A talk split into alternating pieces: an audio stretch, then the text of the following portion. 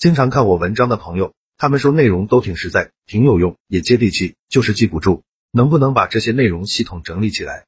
我花了很多时间精力去做这件事，开了一个微信公众号，计划更新一千个口才情商技巧，非常值得反复阅读。现在已经更新一百多条了，名字就叫说话细节。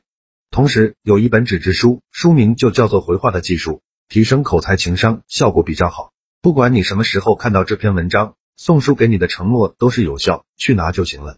回到今天的话题，锻炼一个人幽默风趣口才。常说二十句话一，我觉得我这辈子最灿烂的笑容，大概都奉献给我手机和电脑屏幕了。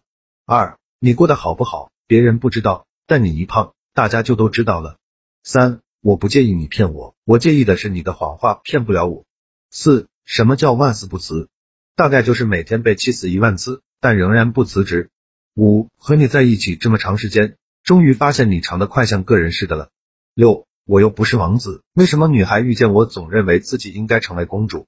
七有些人表面见多识广，背后却连小猪佩奇都没看过。八长得好看又喜欢吃的才是吃货，长得不咋地还喜欢吃的叫饭桶。九我发现一个问题，我喜欢和长得好看的人讲话，怪不得我老是自言自语。十我是不是你最疼爱的人？你为什么不说话？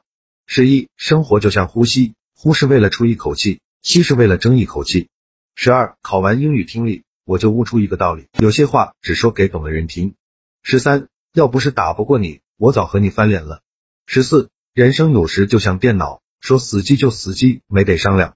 十五，真羡慕那些有故事的人，不像我，一个帅字就能贯穿一生。十六，别指望减肥了，八戒走了十万八千里，也没见瘦下来，而且他还吃素。十七，每次我买饮料都是谢谢惠顾。一天我考试突然会字不会写了，我就把旁边的饮料打开，当时我疯了，再来一瓶。十八，很羡慕那些能跟自己喜欢的人在一起的人，不像我，早就被喜欢我的人围得水泄不通。